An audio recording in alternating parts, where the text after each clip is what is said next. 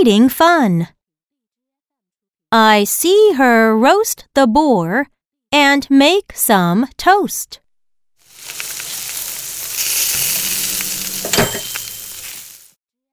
I go to use the soap and make some foam.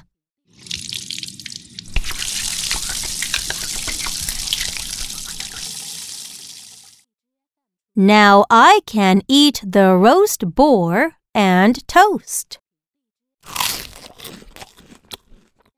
Now read with me. I see her roast the boar and make some toast. I see her roast the boar and make some toast.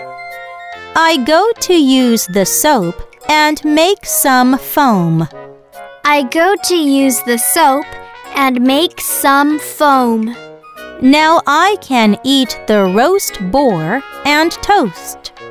Now I can eat the roast boar and toast.